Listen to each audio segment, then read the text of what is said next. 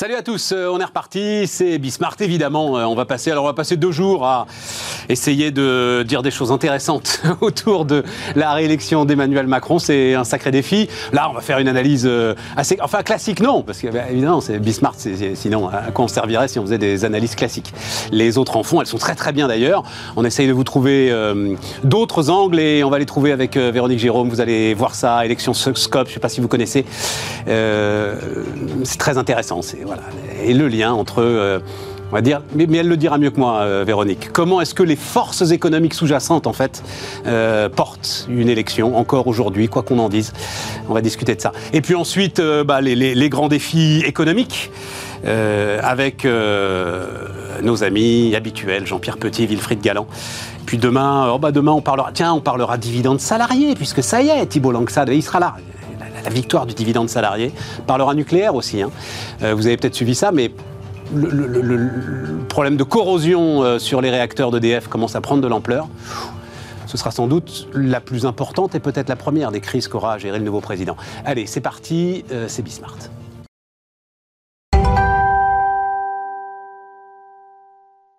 Donc, Véronique Jérôme est avec nous. Salut euh, Véronique. Bonjour Stéphane. Fondatrice d'Electionscope, euh, alors cofondatrice euh, d'Electionscope. Faut, faut en parler avant, d'où tu parles, comme on disait à Nanterre dans notre jeunesse. donc, l'idée, je le disais là, les forces économiques sous-jacentes. Oui dans tout, dans tout problème économique, il y a une question politique et nous, ce qu'on essaie de dire, c'est de considérer que le politique est élu pour mettre en place sa politique économique, des mesures économiques. Et ces mesures vont impacter. Et elles vont impacter en fonction des choix qu'il va faire les choix qu'il fait. Je remonte, je fais la, marche arrière. Hein. Le choix qu'il fait, son fonction de son idéologie, de ses convictions, de ses valeurs, ce qu'il a présenté dans son programme pour se faire élire.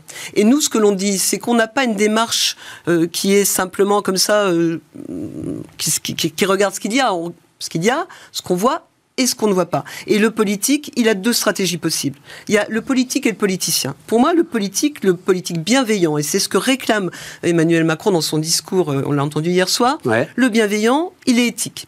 Il fait un programme, non pas pour gagner les élections, mais pour être élu afin de pouvoir mettre en place les idées qu'il a mis dans son programme. Il a besoin d'être élu. Mais l'élection n'est qu'un passage. Tout commence après. Alors que le politicien, il fait un programme pour être élu et rien d'autre. Il fait un programme pour arriver au pouvoir. Et une fois au pouvoir, eh bien, il Non, mais attends, euh, Véronique. Non, mais je, je force non, c'est passionnant, ça nous rentre tout de suite. Non, c'est passionnant, on rentre tout de suite dans le truc. Attends, premier point, on reviendra sur la bienveillance et ton.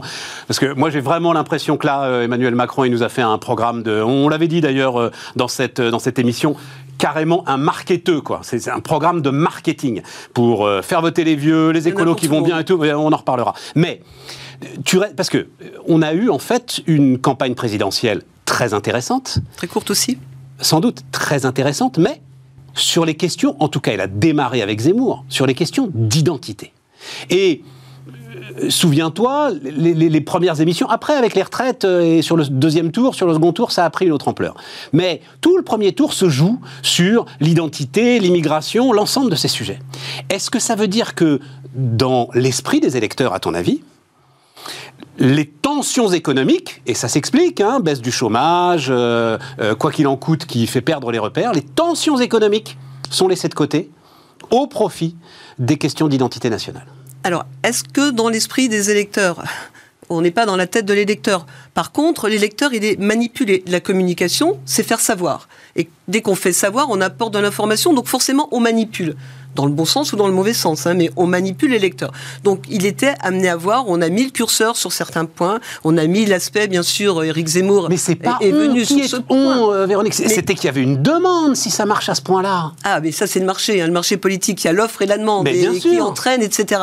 Donc je ne dis pas que ça n'existe pas. Quand, quand un gars venu de nulle part se retrouve à 16 ou 17% dans les sondages, même si après... il a fait 7. Euh, et, vote utile, on en reparlera. Mais c'est qu'il y avait quelque chose là quand même. Mais Bien évidemment, mais il y a toujours un lien. Et, les, problèmes. Alors après, c'est le gros discours du Front National. Les problèmes de sécurité sont liés au chômage. Et on a cette banane bleue en France. On a ces aspects où forcément l'insécurité est plus prégnante dans les endroits où ça va mal que dans les endroits où ça va bien. Donc ça, c'est sûr. Maintenant, pour revenir sur le chômage, forcément, le chômage est passé un peu de côté parce que euh, on peut imaginer que même si le ressenti n'est pas puissamment dans ce sens, le chômage, on est passé de 9% à de 9,4 à 7% au sens du BIT. Donc il y a forcément une amélioration. Il y a un ressenti. Moi qui étais la première à dire le chômage, c'est la variable force hein, d'une élection. On discute ensemble depuis 15 ans, Véronique. Vous m'avez toujours dit que c'était le chômage. C'est le game changer. Voilà. C'est le game changer du, du président.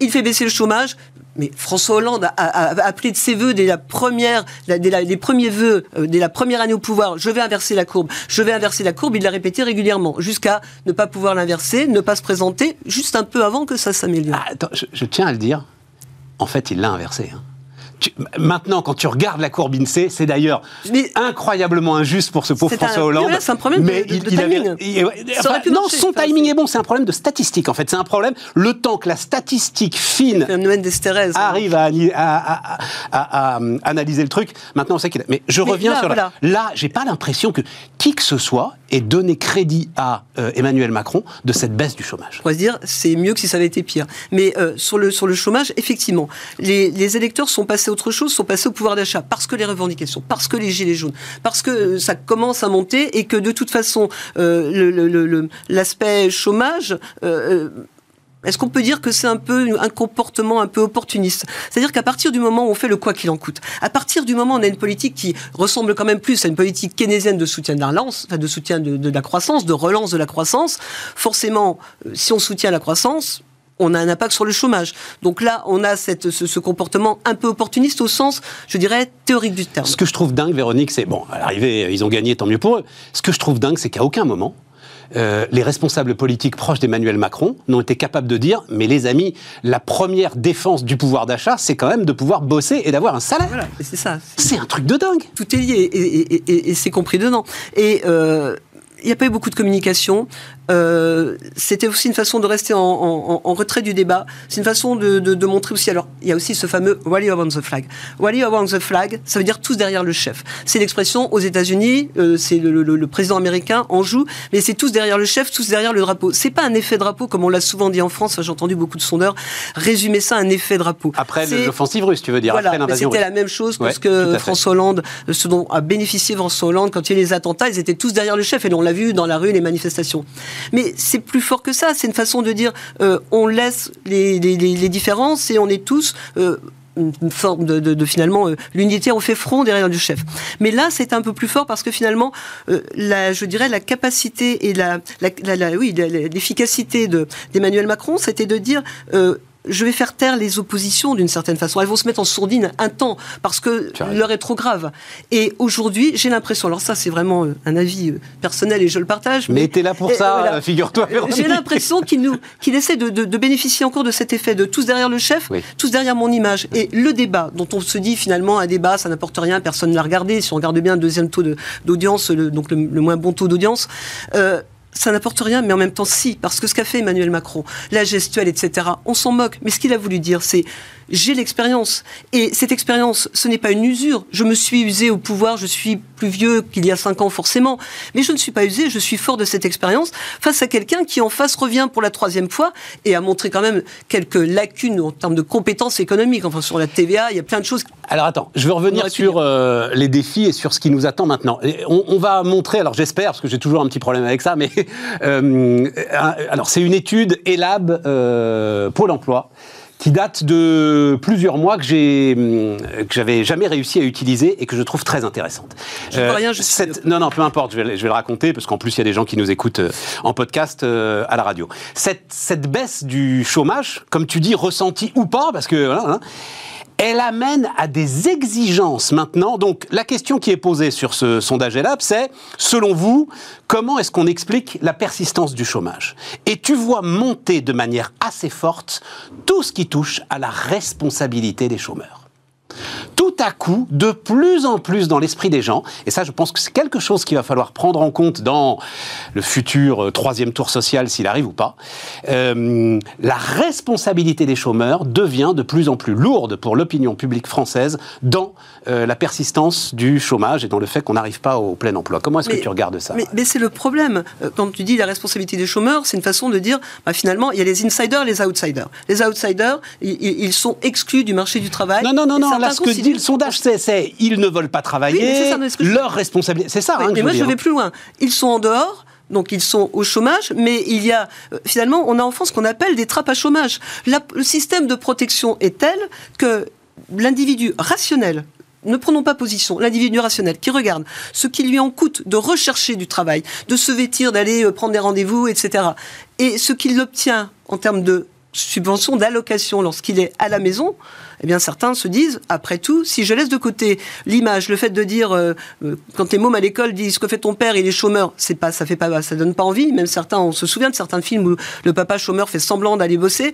Donc à part cet aspect-là, celui qui se sent bien finalement, en restant à la maison, qui fait autre chose, qui se dit après tout, je suis comme en télétravail, sauf que j'ai pas de boulot, mais j'ai quelque chose qui tombe. Euh, finalement, je suis comme en télétravail, sauf que j'ai pas de boulot. J'ai la télé, j'ai pas le travail. Voilà, j'ai la télé, j'ai pas le travail. Mais je ne voudrais pas rire de ces situations parce que c'est dramatique. Le chômeur de plus de 50 ans ou plus de 55 ans, il a peu de chances de retrouver parce qu'il sait très bien qu'on arrive à cette situation. Enfin, nous, Véronique, ce que tu es en train de nous dire, c'est que ça veut dire que, parce que c'est l'un des, des engagements d'Emmanuel Macron, le plein emploi. Ça veut dire que ce, ce plein emploi passe par une remise en cause de l'ensemble de ces ah, filets de protection aujourd'hui il faudra mettre des incitations. Mais c'est tout le débat. Enfin, Paul Valéry le disait bien. Quand l'État est fort, il nous oppresse. Quand il est faible, nous périssons. Donc on ne peut pas, du jour au lendemain, euh, revenir sur les avantages acquis. François Mitterrand l'avait bien dit. Une fois qu'on a donné, on ne peut pas reprendre. Et la question du quoi qu'il en coûte, on voit bien qu'on va avoir des difficultés. Il faudra bien en sortir. Mais tant qu'on euh, a habitué, on a habitué les, électeurs, on habitué les Français à, être dans l'État intervient quand ça va mal. Et on est presque tous devenus keynésiens. Quand, on dit que le marché va mal, on attend l'État. On est en train, mais ça, on en parlera dans les, après, dans la, suite de l'émission, Véronique On est en train de dépenser des dizaines de milliards d'euros par mois dans le bouclier énergétique, des dizaines de milliards d'euros par mois, et on a l'impression que personne ne s'en rend compte. Bon, revenons sur la politique quand même. 30% euh, euh, d'abstention. Tiens, d'ailleurs, j'ai découvert ça. En 1974, c'est 12,7% le taux d'abstention. Tu te rends compte? 12,7%. 30% d'abstention. Une acédie, une acédie du politique. Crise démocratique ou pas? Une acédie du politique, ça une donne quoi? envie. Une? Ça ne donne plus envie. Non plus envie. Acédie. De acédie. Je, ne connais pas ce mot. Emmanuel Macron nous l'a fait découvrir au début de son Donc c'est quoi C'est un manque d'envie Manque d'envie, ça passionne plus. Euh, réenchanter, François Hollande voulait réenchanter la politique. Emmanuel Macron dit je vais réenchanter, mais plus personne ne chante. Enfin, j'étais dans Paris hier soir. Enfin, c'était, j'ai pas l'impression qu'il y avait une éléction et qu'il y avait, qu'il y avait un vainqueur. Enfin, qu'il y avait un et pourquoi ça, Véronique? Pourquoi, ce, désenchantement Pourquoi? Parce qu'on donne, on, entretient l'espoir de, d'éléments qu'on ne peut pas donner. On fait croire, et c'est bien ça le problème. Le politique ne se rend pas compte que dans son discours, il s'engage, il promet, il, y a des, je, m'engage, j'ai l'intention de, le conatif, l'intention de. il y a très longtemps, on en parlait ensemble. J'ai l'intention, mais l'effectif. Si je donne de l'espoir, si je, j'annonce, et on peut reprendre cet exemple le plus terrible de tous, me semble-t-il, François Hollande, je vais inverser la courbe du chômage on met le, focus là-dessus. Et les électeurs attendent cela. Et si ça ne vient pas, même si ça s'améliore un peu, c'est pas assez. Ce n'est pas assez, ce ne sera jamais assez. Et les syndicats qu'on entend très peu vont commencer aussi leurs revendications. Parce que si on leur donne un peu, si on dit, bien voilà, on va s'engager, on va colmater les brèches sur les problèmes de pouvoir d'achat, ils vont dire ça va pas aller. Si on promet des primes, ils vont dire non, on veut des augmentations de salaire. On veut que l'État incite, oblige aux augmentations de salaire. Je donne un peu donc les, éléments programmatiques, mais on va y revenir aussi hein, sur, euh, sur le travail. Enfin, sur le travail au sens large, parce que globalement, on sent bien qu'il y a une volonté là d'Emmanuel Macron d'augmenter la quantité de travail. Voilà, je citais tiens les, chiffres de Pierre Cahuc ce matin, donc euh, grand expert de, ce domaine euh, dans les échos. Taux d'emploi des jeunes de moins de 25 ans est inférieur de 17 points à celui de l'Allemagne, en France. Celui des plus de 50 ans est inférieur de 16 points. Et en nombre d'heures travaillées des 15-64 ans, on est avant-dernier de l'OCDE, juste devant l'Italie. Et donc ça passe par retraite, réforme des retraites, nouvelle réforme de l'assurance chômage, réforme du lycée professionnel. Ces trois éléments, plus euh, l'activité qui serait liée au, RSA, quatre éléments-là qui, a priori, peuvent augmenter la quantité de travail, donc le PIB, donc le pouvoir d'achat. Alléluia des éléments dont on parle régulièrement quand même. Enfin, c'est pas, de, pas une nouvelle recette, ce sont des choses. mais il faut le faire quoi. On va le faire, mais pour le faire, il faut. Là, j'ai un petit, un petit problème. allez, j'ai doute. Pour le faire, il faut quoi? Il faut être soutenu. Il faut ce qu'on appelle le soutien politique Il faut que ça marche. On ne peut pas dire, euh, euh, il n'y a qu'un Churchill ou qu'un De Gaulle qui promet du sang et des larmes et qui dit, voilà, c'est pour l'intérêt général. de Gaulle a su en son temps aussi rallier, rallier Rueff et Pinet. Donc ça, c'est possible. On peut tout faire, on peut tout mélanger, on peut reconstruire politiquement. Mais il faut que, il faut que les citoyens comprennent et adhèrent. Et moi, l'interrogation que j'ai, et là je ne peux pas y répondre, mais ce que je vois, c'est aura-t-il un état de grâce? La honeymoon, tout nouveau, tout beau, je me bah, Tu l'as dit d'un mot euh, dans ta déambulation parisienne hier soir.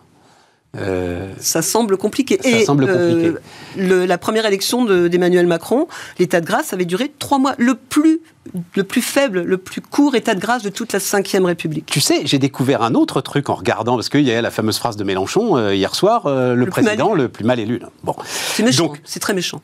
C'est très méchant, c'est en partie vrai, c'est très compliqué parce que tu peux pas tenir compte de l'accroissement de la population. Il a abondé quand même. Il y a 41% des électeurs de LFI qui se sont reportés sur Emmanuel Macron deuxième tour. Euh, oui, mais est-ce qu'il y est pour quelque chose, Mélenchon? Enfin bon, bref, non, refermons la page. C'est pas ça qui m'intéresse. Ce qui m'intéresse, c'est que, en, alors si tu prends juste objectivement, voilà, euh, nombre d'électeurs inscrits ayant voté pour euh, le président au second tour, c'est Georges Pompidou en fait le plus mal élu de, de la Ve République. Oui, Quand tu vois, non, non, mais quand tu vois que ce quinquennat, car malheureusement ça a été un quinquennat de Georges Pompidou, euh, est aujourd'hui ce qui permet à la France de tenir debout quand même. Hein, L'ensemble des paris industriels qui ont été pris euh, durant cette période, tu te dis, bon, bah, finalement, tu vois, cette histoire d'état de grâce, de président bien élu, de tout ça. Attends, Stéphane, est-ce que c'est bien utile que, euh, bah, Ça ne veut rien dire et que si on ne t'aime pas, tu peux quand même te faire élire. Le président le plus mal élu de notre 5 République, Georges Pompidou. Dans, dans, un autre contexte. Et puis il y avait un caractère visionnaire qui a fait que tout était à faire. Il y avait une page blanche presque, enfin, pourrait-on dire, sur l'industrialisation. Mais ce que je voudrais dire ici, c'est que euh, je perds mon idée d'ailleurs. Pardon. Euh, ce que je voulais dire ici, c'est que, effectivement, mais il n'est pas aimé. Si on regarde bien les sondages, deux Français sur trois voulaient sortir le sortant. Il y a quand même cet, élément. Enfin, tu as vu le sondage comme moi. Oui, oui, oui, mais je n'arrive pas. en relatif, c'est-à-dire, ça n'a pas toujours été le cas? À part, euh, on va dire, Mitterrand 88, quoi, où il y a eu un, non, mais une petite. moi, je, je, m'intéresse aux, variations et à ces aspects-là. Il y a quand même, euh, dans ces cas-là, euh, ne faisons plus de sondage et puis on verra comment les choses se passent. Mais alors, ça veut dire quoi? Ça veut dire parce que ça veut dire que tu crains quoi? Un, président qui serait paralysé dans sa bienveillance. Là, tu voulais me parler de bienveillance, là. Donc, il, il, utilise le mot de bienveillance. Mais moi, j'adhère complètement. Il a tout compris. La bienveillance, c'est ce qui parle le plus aux, aux concitoyens. La bienveillance, c'est ce que doit faire un homme politique qui veut faire du marketing politique, moi ce que j'appelle le marketing pôle éthique politique et éthique, pas le marketing sinistre, pas, le marketing qu'on n'aime pas en France. De toute façon, le marketing politique, c'est vulgaire, c'est vulgaire. Mais quand on le fait bien, quand on le fait correctement, quand on comprend les, racines de tous ces éléments, de, tout ce qui fait la société, c'est-à-dire l'économie qui est au, finalement aux mains du politique. On peut pas le, on peut pas le dénier ça. Et le peuple souverain lui confie cette souveraineté par l'élection. Par, Donc ça le rend responsable. Il a un champ d'action, un champ de possibles énorme, infini. Son idéologie, il peut la mettre en avant, choisir. S'il est élu, par les siens. Seulement, comme l'a dit Emmanuel Macron hier soir, je sais très bien que dans les électeurs, que dans ceux qui ont voté Emmanuel Macron, il y a des gens qui ne veulent pas d'Emmanuel Macron, qui n'ont pas voté pour moi, qui n'ont pas voté pour mon programme. Donc il a des électeurs mais il n'a pas le soutien. Et c'est un vote, c'est un vote du tout sauf Marine Le Pen. Donc c'est un vote de rejet. C'est un vote, c'est un vote euh, utile d'une certaine façon. Dans la situation Chirac 2002, c'est-à-dire la crainte, je vais le dire comme ça, d'un roi fainéant. Finalement, je ne suis pas bien élu. On ne m'aime pas. Je vais faire de la quand même. Je vais faire de la bienveillance. Je vais non non, je parle de Macron. Euh, je vais faire de la bienveillance. Je vais caresser tout le monde dans le sens du poil. et je fais ces espèces de trucs mais surréalistes. Attends, il faut il faut il faut le voir pour le croire. Où est-ce que j'ai mis ça? Un le, le, ah, voilà, là. Donc tu auras un ministre de la planification énergétique et un ministre de la planification écologique territoriale, sous l'autorité du Premier ministre directement en charge de la planification. il y en a pour tout le monde. Il y en a, pour, euh, il y en a pour, euh, pour, les électeurs de gauche, il y en a pour les écolos, il y en a pour tout le monde. Et c'est ça le problème. C'est qu'à vouloir satisfaire tout le monde, on va ne satisfaire personne. C'est le risque. Donc ça, c'est pas de la pole éthique, comme tu ah dis. Non, c'est cynique. Ah, on est d'accord. Ah, on est entièrement d'accord. C'est je m'adresse à chacun et je dis à chacun ce qu'il veut entendre. On l'a vu aussi le grand débat. Qu'est-ce que c'était le grand débat? C'est je vais vous demander que voulez-vous? Et après, bah, c'est facile. Je prends, je promets, je, fais une copie, un copier-coller. Mais la politique ne s'arrête pas là. La politique ne s'arrête pas aux marges des intentions. L'enfer est pavé de bonnes intentions. Après, il faut mettre en œuvre. Parce que quand on met en œuvre, on a des résultats, bons ou mauvais. On a un bilan.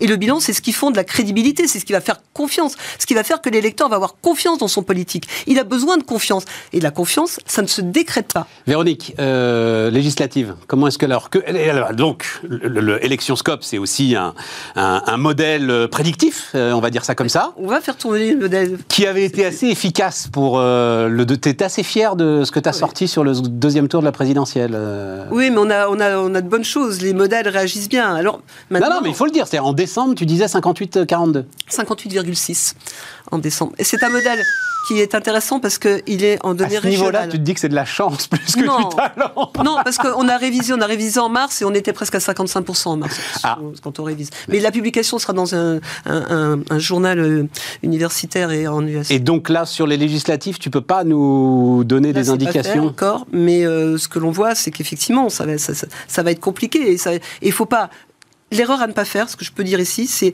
il faudrait pas calquer la présidentielle sur les législatives.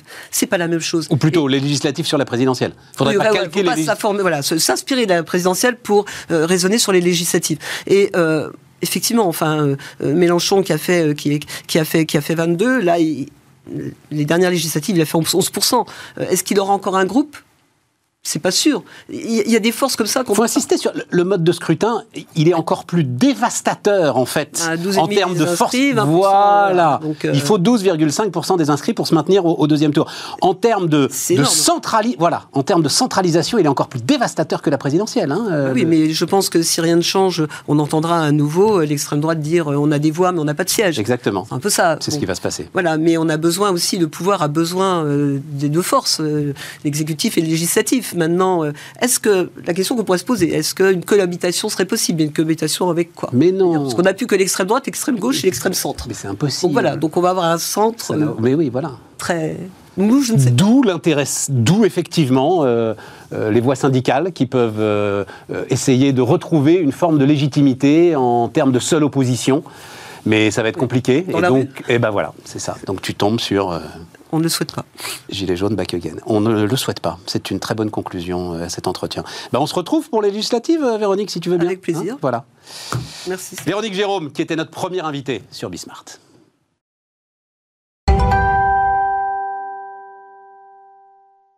On repart, on repart avec Jean-Pierre Petit, président des Cahiers Verts de l'économie. Salut euh, Jean-Pierre. Bonjour. Stéphane par quel bout tu veux prendre ça? Qu'est-ce que tu sur bah. l'élection de Macron Qu'est-ce que tu qu'est-ce que tu remarques? Qu'est-ce qui t'intéresse euh, bah, Sur quoi est-ce que tu veux insister Ce que je remarque qu'on savait déjà, c'est que le vote contestataire, populiste, appelons-le comme on, comme on veut, il a progressé indéniablement. Indéniablement. Sur le premier et deuxième tour, donc il a progressé. Euh, donc on a pu le noter hier, le euh, le pourcentage des votes euh, en faveur de Macron par rapport aux inscrits n'est que de 38,5. Alors ça, c'est en fonction des derniers chiffres que j'ai eu ce matin. C'est ça. Donc c'est relativement faible. C'est pas le plus faible, contrairement à ce qu'a raconté euh, Mélenchon hier. Tu sais quel est le plus faible? C'est Pompidou. Ah. Pompidou. Alors, je le disais il y a, cinq minutes avec Véronique. c'est Pompidou. Quand tu vois ce que donne hum. le quinquennat, malheureusement, de Pompidou, hum. que c'est quand même ce qui permet à la France de tenir debout. Hein. C'est Pompidou, Mesmer, voilà, exact bah pourquoi pas un président mal élu, quoi. Bah, tu vois, enfin, je veux dire, c'est. Et d'ailleurs, euh, Mélenchon a.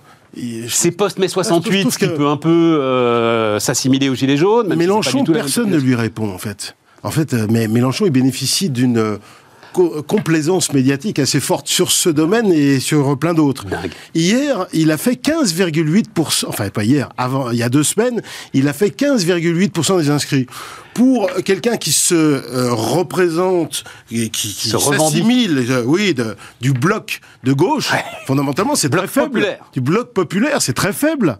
C'est très faible, 15,8%. Donc c'est ça qu'il faut lui répondre. Pourquoi ils sont tous là comme des couilles molles, si je puis m'exprimer ainsi, euh, face à Mélenchon? C'est un, un type qu'il faut combattre.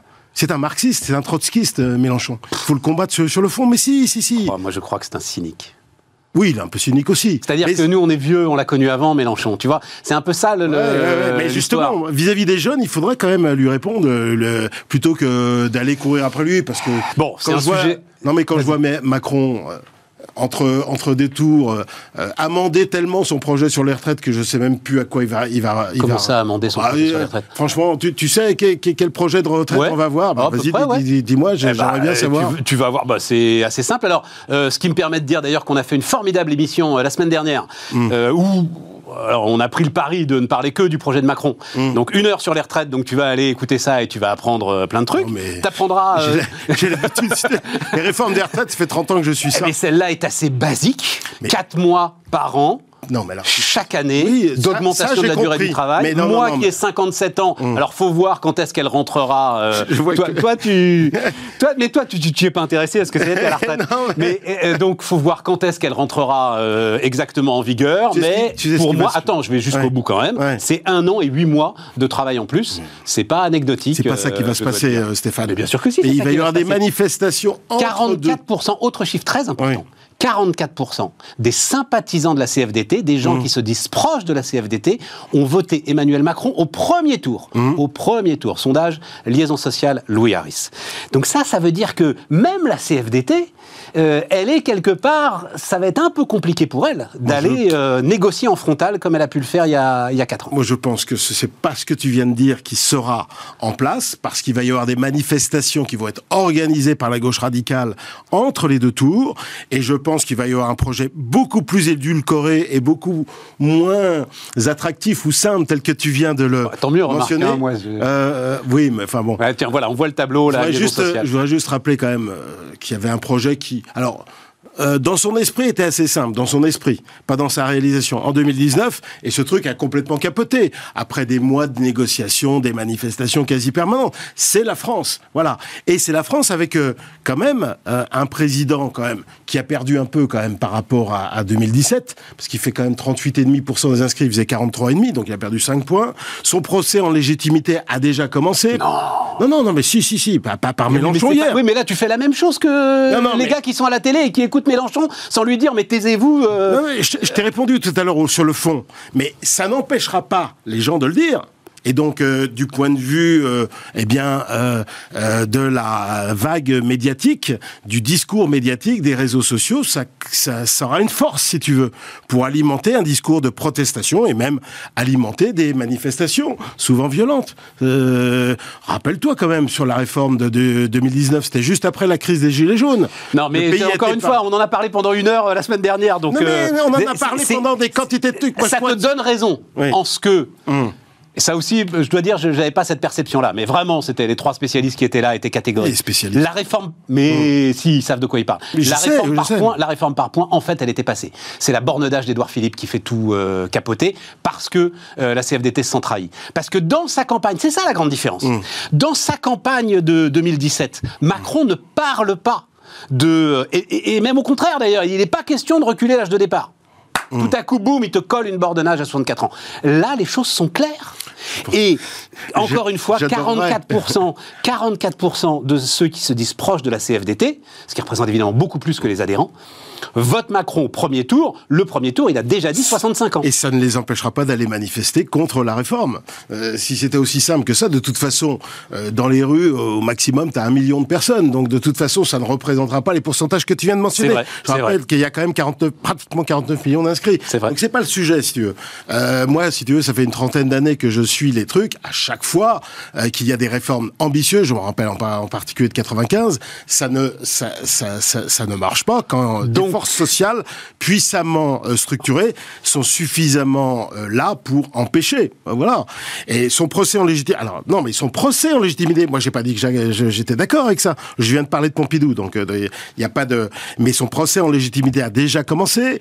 on sait que les deuxièmes mandats se passe pas très bien, y compris De Gaulle, d'ailleurs, soit dit en ah, passant, le plus grand d'entre tous. Donc euh, euh, il y a quand même une certaine, alors là je vais pas rentrer usure du pouvoir, tu dis, usure, fatigue démocratique, enfin appelons-le comme on veut. Euh, il y a des enjeux, alors là extérieurs et intérieurs extrêmement puissants. Donc tout ça fait quand même qu'au total, on ressort de tout cela avec l'idée que ce président a de bonnes chances d'être empêché.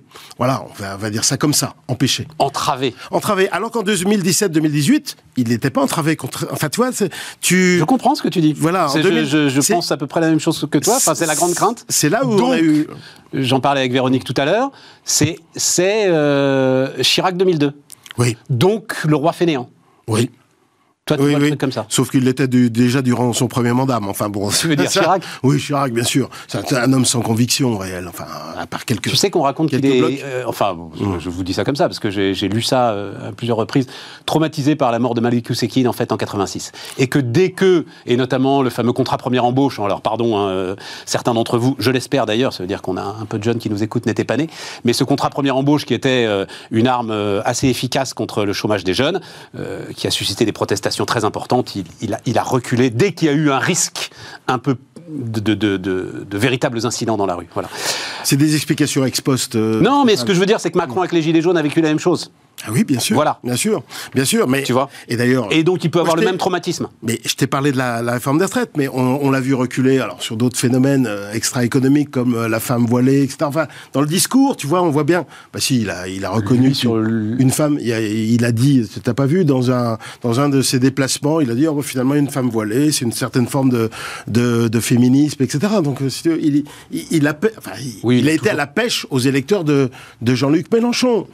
donc, voilà. oui, mais lui, il a jamais Enfin, c'est Marine Le Pen qui a fait un recul, euh, qui a fait un virage à 360 sur le voile. Elle aussi, elle aussi, mais les, deux, mais le recul de l'un par rapport à l'autre n'excuse pas le, recul de l'autre. Donc, de toute façon, euh, si tu veux, au plus, moi, je sens que Emmanuel Macron, sur le plan de la colonne vertébrale, moi, j'aurais pas vu De Gaulle en 65, si tu veux, reculer sur des questions euh, clés pour lui. Hein voilà. D'ailleurs, il, continue à dire, bah, je, vais, je, vais pratiquer la même politique. Mm. Et alors que lui, il arrête pas de nous dire, j'ai je vous ai compris, mm. hein, son, je vous ai compris. Mm. Euh, je suis conscient qu'il y a plein de gens qui ont voté pour moi, qui ça, ça c'est pas du tout la philosophie gaulliste. Hein. Voilà. Donc, euh, donc je, crains qu'il s'empêche lui-même, d'une certaine manière, pour son deuxième mandat. Je crains. Voilà.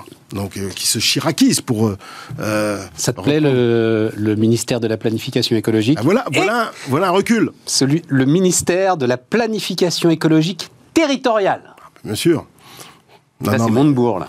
Eh ben, voilà. Bah, tu vois, un recul, euh, un recul additionnel. Donc, euh, Ça veut dire quoi, ça? Ça veut dire, euh, si effectivement il n'y a pas... Parce que le, la conclusion, enfin, le, truc le plus important, finalement, de cette émission qu'on a fait sur les retraites la semaine dernière, c'était de dire, en fait, c'est la seule vraie marge de manœuvre sur la dépense publique.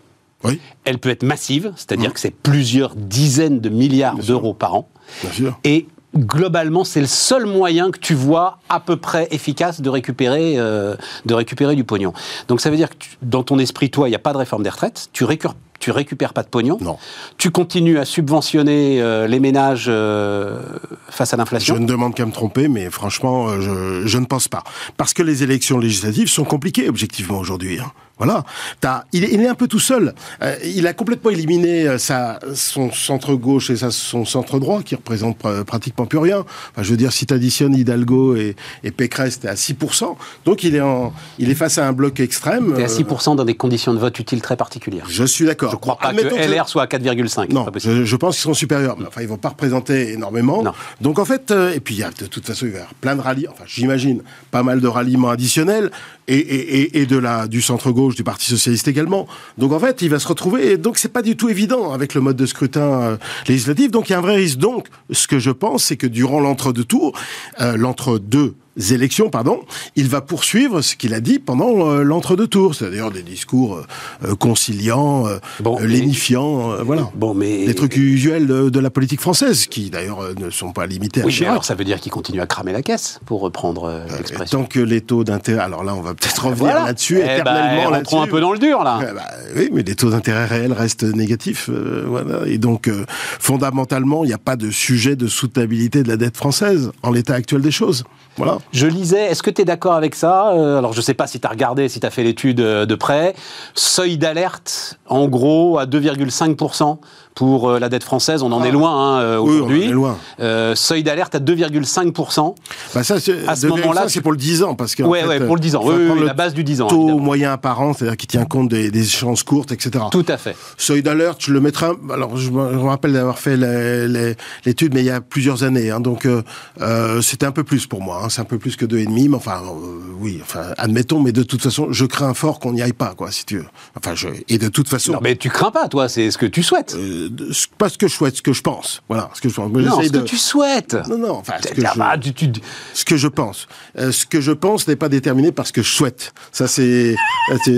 il faut avoir un bon prévisionniste, si tu veux. oui. Ça, c'est la première règle. Hein. on ne pas être dépendant de ses propres choix personnels. Ça, non, c'est ce que je pense, parce que de toute façon, d'une manière générale, on n'a pas le choix. Et en plus, euh, le 2,5 à 3, il faut l'ajuster des chiffres d'inflation, parce qu'il y a quelques années, même l'année dernière, on n'a pas ces niveaux d'inflation. Là-dessus aussi, il y a un sujet qui m'intéresse, et alors là, c'est pour un sujet de théorie économique que tu maîtrises à la perfection.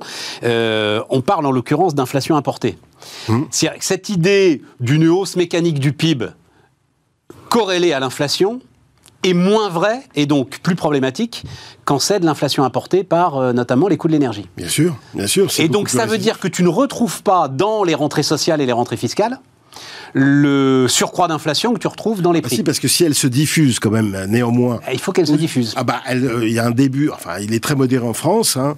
En Europe, euh, on commence à voir un petit peu un, début de diffusion. Ce n'est pas uniquement les prix euh, de l'énergie et les prix de l'alimentaire, c'est ça qui augmente le plus, qui, qui, qui augmente. Il y a, l'inflation sous-jacente progresse. Voilà. Donc, tu vas retrouver sur les prix domestiques. De toute façon, après, pour reprendre tout à fait ton euh, ton exemple sur les recettes fiscales. Les recettes fiscales sont assises quand même sur la valeur ajoutée nominale euh, oui, La valeur, oui, la valeur ajoutée produite. Non, mais euh, quand tu vas à ta station d'essence, alors là maintenant il y a des chèques, il y a des subventions, etc.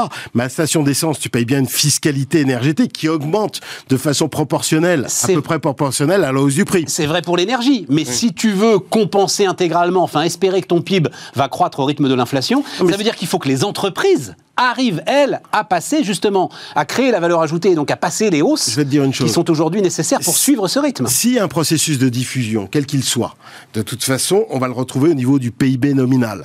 Donc du PIB. Alors l'inflation, à combien elle va être euh, ça, c'est la vraie question. Si ça se réduit à, à la suite du choc euh, d'Ukraine, à la suite du choc des, des goulets d'étranglement en Asie, etc., on va revenir pas sur les niveaux d'avant, on va revenir à des niveaux supérieurs, 2,5, 3, 3,5, entre 2,5 et 3,5, admettons, si la croissance tient. Ce qui nous va bien, ça. Ce qui nous va très très bien. Et les taux longs, ils vont diminuer. Donc de toute façon, ce qui compte, c'est le taux réel. Parce que n'oublie jamais que dans le taux nominal, tu as une partie d'anticipation d'inflation, de taux directeur futur, etc. Mais à la fin du match, moi ce que je dis depuis euh, des années et des années, c'est que le taux d'intérêt réel restera négatif. Alors après, le taux d'intérêt réel, on le rappelle, hein, le nominal, c'est celui qui est écrit, euh, voilà. Euh, le réel, c'est celui qui prend en compte l'inflation. L'inflation ou les anticipations d'inflation, exactement. Et donc, euh, fondamentalement, si tu as moins d'inflation, le taux nominal sera moins, moins élevé. Donc ça ne dérange pas trop, si tu veux. Et donc à ce moment-là, tu as moins de problèmes de dette quand même. Bah, pas, tu n'as même pas de problème de dette. Euh, jusqu'à un certain point. Parce que, euh, évidemment, si la croissance réelle continue de diminuer, ce qui est la question, et que le taux, réel, et que le taux réel euh, ne baisse plus, à un moment donné, ça, ça, risque de se croiser, quoi, tu vois. Si on a une croissance réelle qui tend vers les zéros, on va avoir aussi quand même des, des, des problèmes, si tu veux. Ah, oui. Et, et, si on fait aucune réforme du fait et ben voilà, et ben voilà. effectivement, on n'en est pas là, mais effectivement, c'est une vraie question. On en reparlera dans quelques années.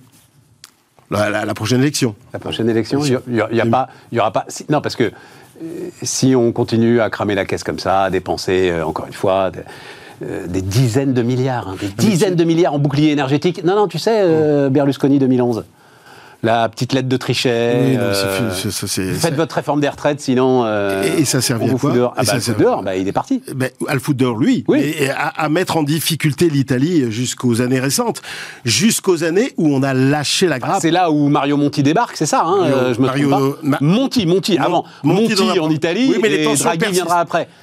Oui, parce qu'entre-temps, tu as Salvini en 2018 et tu as de nouvelles tensions. Et en fait, à Mario Draghi, aujourd'hui, Mario Draghi, on lui dit, mais fais ce que tu veux, à peu près. Hein. Oui, oui, à lui, oui, mais ah oui, bah parce qu'il fait des réformes. si Macron n'en fait aucune, et s'il continue à dépenser sans compter. Mais il fera, euh, il a d'autres atouts en Europe. Parce qu'en fait, tu vois, là où Marine Le Pen a été mauvaise dans son, dans son, dans le débat, sur la forme et sur le fond. Sur la forme, elle voulait surtout pas créer d'excès comme. Enfin, ouais, mais refaisons pas le débat. Ne refaisons pas le débat, d'accord. Mais là où elle a eu, a, eu tort, c'est pas de dire qu'aujourd'hui il y a une victoire du souverainisme. En fait, du souverainisme sanitaire, du souverainisme énergétique, du souverainisme technologique et du souverainisme alimentaire. Voilà. Quand on est dans une économie aussi tendue avec des pandémies, avec des guerres, avec une guerre qui risque de durer sur le territoire européen, de la part de la troisième... Mais quand tu dis souverainisme, c'est souverainisme à l'échelle européenne. Alors, pas à l'échelle nationale, c'est pas possible. voilà, voilà le bon débat. Alors là, elle est restée, tu vois, elle est restée sur son souverainisme français, et là, c'est là où elle a eu tort, si tu veux. Mais l'idée de souveraineté, qui n'était pas euh, une idée euh, partagée par euh, par Macron en 2017. Macron, il était sur la toujours les mêmes idées. il faut ouvrir le marché unique, la libéralisation des échanges, le ruissellement, enfin tous les trucs usuels que le centre gauche et le centre droit euh, partage. Partage bah depuis euh, des décennies. Bah, voilà. Euh. Le marché unique, la concurrence, etc. Oui, oui, oui. Bah, L'activité, la liberté, l'égalité des chances, tout ça. Quoi, ah L'égalité des chances, ah ça va avec. Hein. Oui, ben, je suis pas sûr qu'on ait beaucoup progressé en, matière d'égalité des chances. Hein. Sur le plan des réseaux. Quand tu as un million de contrats d'apprentissage, euh, quand tu promets une réforme du lycée professionnel, quand tu as une baisse du chômage à 7%, moi je crois que tu as un peu progressé. Quand tu dédoubles les classes, parce que ça, c'est tout un tas de trucs dont tout le monde se fout alors que c'est fondamental. Quand tu dédoubles les classes, euh, les petites classes dans les zones difficiles. Oui, mais les réseaux restent, et il le reconnaît dans son interview du, point. Ah bah oui, mais d'accord, mais il y a des choses à faire hein. euh, là-dessus, sur les grandes écoles. Il date, c'est des hommes de bonne volonté. Je suis d'accord, mais bon, voilà, il y a, aussi des choses à faire dans, ce domaine. Non, mais je, laissons de côté l'égalité des chances, c'était pas. Euh, voilà. juste pour mais sur le souverainisme. Euh, et, une certaine forme d'étatisme ou d'interventionnisme public dans la régulation européenne, bah là, indéniablement, sur les dernières années, euh, l'idée que l'Europe se limite au marché unique, ça, ça marche plus. Et on voit bien que ça a conduit à un échec total. La preuve. Donc repenser l'ensemble européen et le fonctionnement euh, européen. Bien sûr, on, est obligé d'y aller et parce qu'on a une guerre sur le continent là. Enfin, je veux dire, euh, il se passe un truc quand même assez hallucinant. Je veux dire, la troisième puissance militaire oui, mondiale. on en est conscient. Euh... ouais, enfin, on voit pas l'événement historique. Hein. C'est quand même une puissance nucléaire, quand même le, un membre permanent du Conseil de sécurité avec une guerre euh, quand même contre une, une autre grande nation de 45 millions d'habitants. bon. Et c'est pas terminé. Hein, voilà. Alors, je suis pas sûr qu'on ait tout à fait pris en compte euh, l'ensemble des implications stratégiques de cela sur la politique publique. À l'arrivée, en conclusion, c'est ça. Prendre en compte.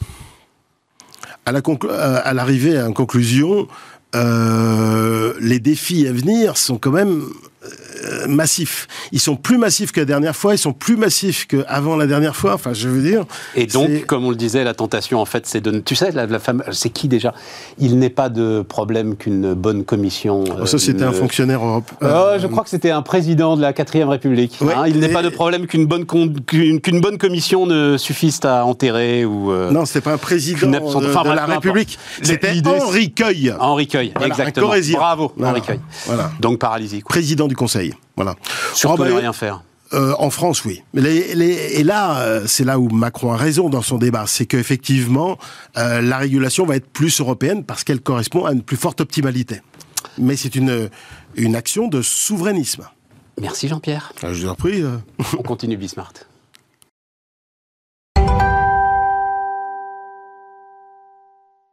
On repart les amis et on termine d'ailleurs avec, euh, avec Wilfried Galland, euh, stratégiste Montpensier Finance, qui me dit là en s'asseyant comme ça, euh, j'avais pas trop tort il y a 15 jours. Qu'est-ce que tu bah, disais il y a 15 jours, bah, Il y a 15 jours, tu, me, tu, tu, avais commencé en disant alors est-ce que tu es d'accord avec mes précédents interlocuteurs Avec Jean-Pierre qui était là avant d'ailleurs, moi je change Comme pas quoi Marine le, Pen, Marine le Pen est vraiment bien partie. Et je t'avais répondu bah pas du tout. Ouais, c'est vrai, tu avais dit ben pas du tout.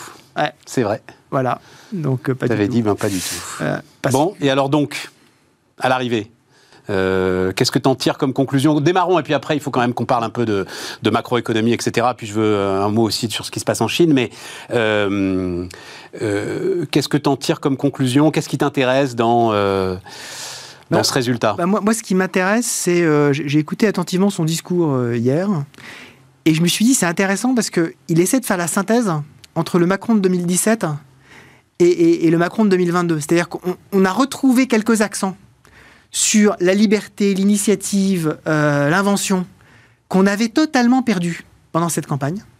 Et d'un seul coup, j'ai retrouvé ces mots quasiment en premier, en me disant Voilà. Tu veux dire qu'il s'est souvenu qu'il y a quand même des gars qui aimaient bien Emmanuel Macron. C'est-à-dire qu'il s'est, souvenu que son. Il y a quand même des gars qui ont voilà. voté pour moi quand même. que, que son Pas par défaut. Voilà, que son, que son ADN politique, c'est quand même plutôt euh, retrouver l'esprit de conquête. hein, Bah, c'était, ça. Et, et j'ai- et je me suis dit, voilà, tout l'enjeu des cinq, pro- des cinq prochaines années, c'est comment est-ce qu'il va réussir à faire la synthèse, sachant que ce qui a véritablement fonctionné dans le dernier quinquennat, c'est-à-dire toute la partie emploi hein, en synthèse, c'est ce qui avait été mis en place, pour euh, paraphraser son, son terme, à la cavalcade, euh, durant la première année euh, de mandat. euh, en- Même mis en place par Hollande au départ, Voilà, CICE et- et, et- tout ça, et- voilà, on a tout accéléré raconté. avec, et puis accélérer lui avec. Voilà, exactement. Et donc ça, ça effectivement, on a vu les, le résultat.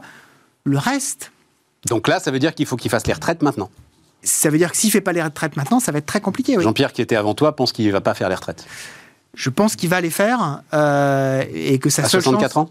À 64 ans, ouais. Ouais. Ouais. De façon Parce assez qu'il ne faut simple. pas qu'il décrit. Bah voilà. Exactement. Il il faut qu'il le fasse de la façon la plus simple possible, avec le fameux 4 mois, euh, quatre Ouais. mois par an, en disant effectivement on se fait un, on se fait un, un rendez-vous, euh, un rendez-vous de bilan à la fin de quinquennat. De toute façon, on sait très bien qu'à la fin. Toi, tu y es bon jusqu'à 65, toi. Ah moi, c'est moi, moi, je serai la première génération, absolument. Voilà, Comme c'est quoi, ça. je suis pas rancunier, hein, mais, euh, Mais comme quoi, t'es pas rancunier. Voilà, voilà. Mais, Ouais, mais, mais je, mais je pense qu'effectivement, c'est sa seule chance. Et c'est l'élément majeur pour retrouver de la marge de manœuvre économique parce qu'on augmente la capacité de travail de l'économie.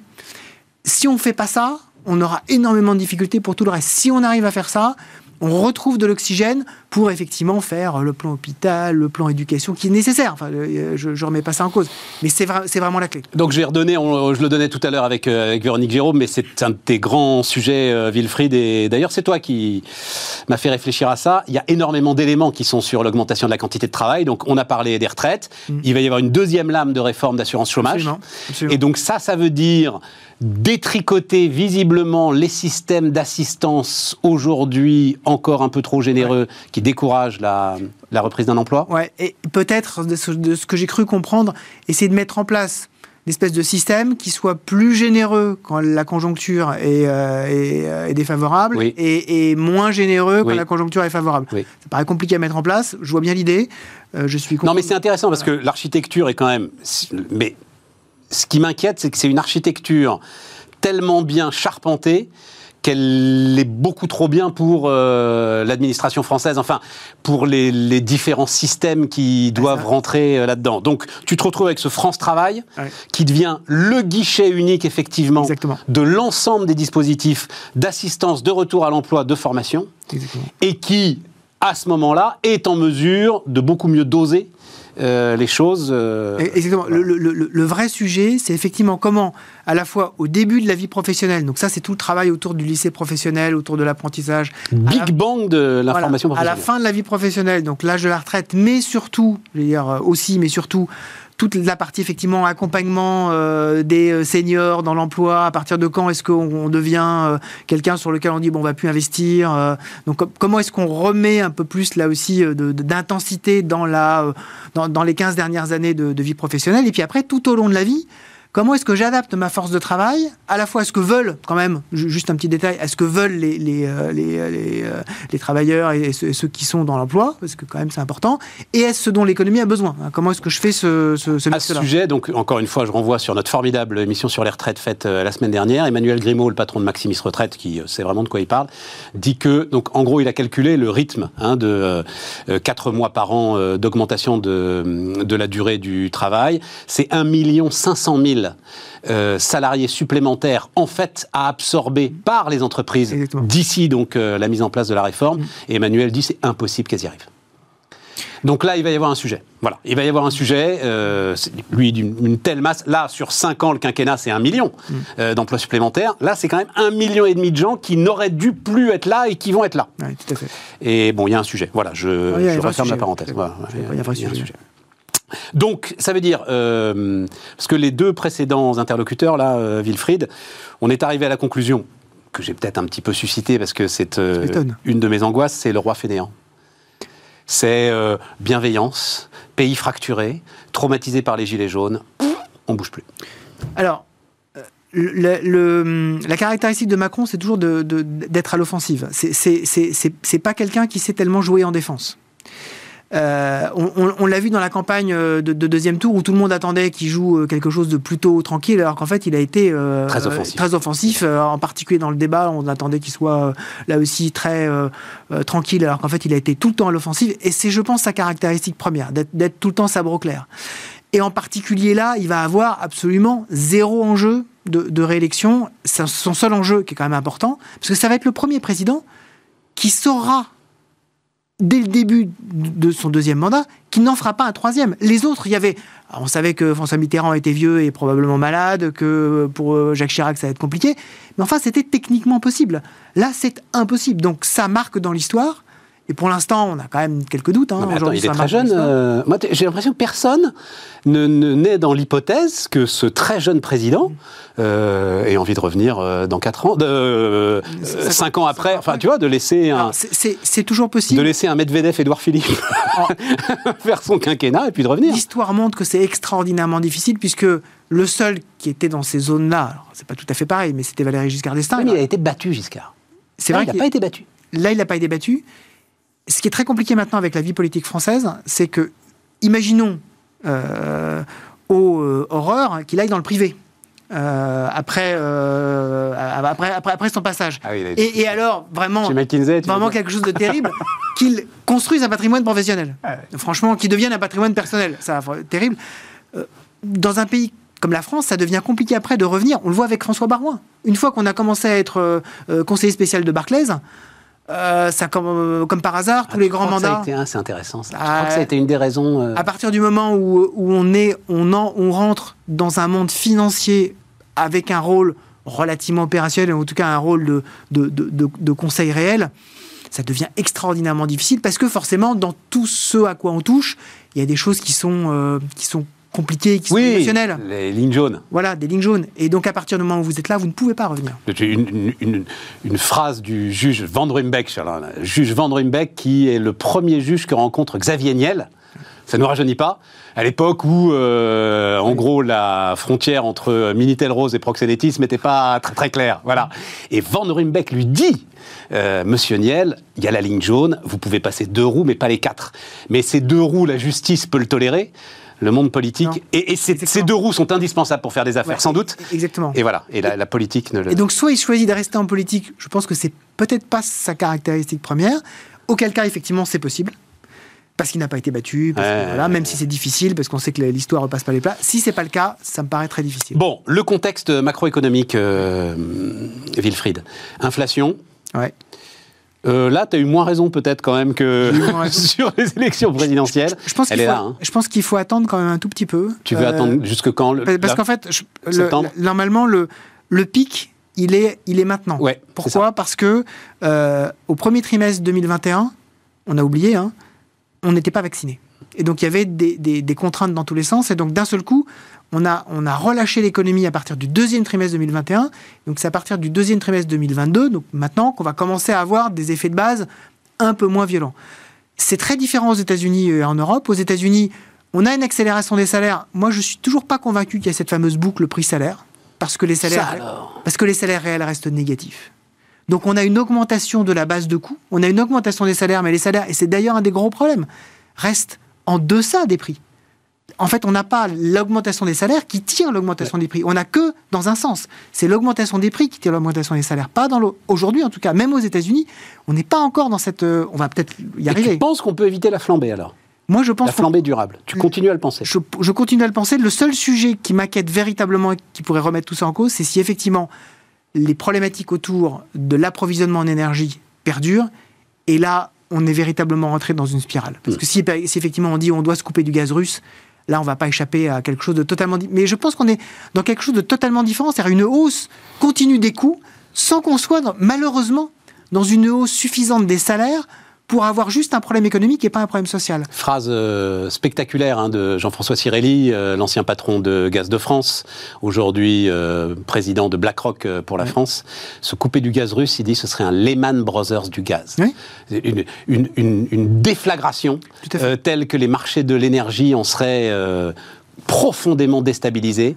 Lui pense que ce serait vraiment une erreur euh, Bah, terrible, plus, fatale. il- il connaît- Jeannette Yellen pense la même chose d'ailleurs. hein, euh, il connaît bien le sujet, puisqu'il est Ah, il connaît très, très bien le sujet. C'est très intéressant. Euh, non, non, très mais je, suis intéressant. je suis totalement d'accord. Et, et- et en fait, le, le vrai sujet qu'on a aujourd'hui, c'est que la- ce phénomène économique euh, que moi j'appelle la grande érosion, c'est-à-dire c'est cette montée euh, générale des coûts qui érode à la fois le pouvoir d'achat, les investissements et potentiellement la croissance, est beaucoup plus délétère d'un point de vue social que ce qu'on a connu, la véritable inflation qu'on a connue dans les années 70, parce que, effectivement, tout le monde disait, en fait, ça permet euh, euh, à tout le monde d'avoir de l'immobilier, de tamponner les dettes, sauf que là, c'est plus le cas, parce qu'on n'a plus les mécanismes de suivi automatique de salaire sur les prix. Et donc, on a un une problématique qui, à mon avis, est encore plus grave, c'est-à-dire qu'il faut gérer euh, le problème social lié à la hausse des prix.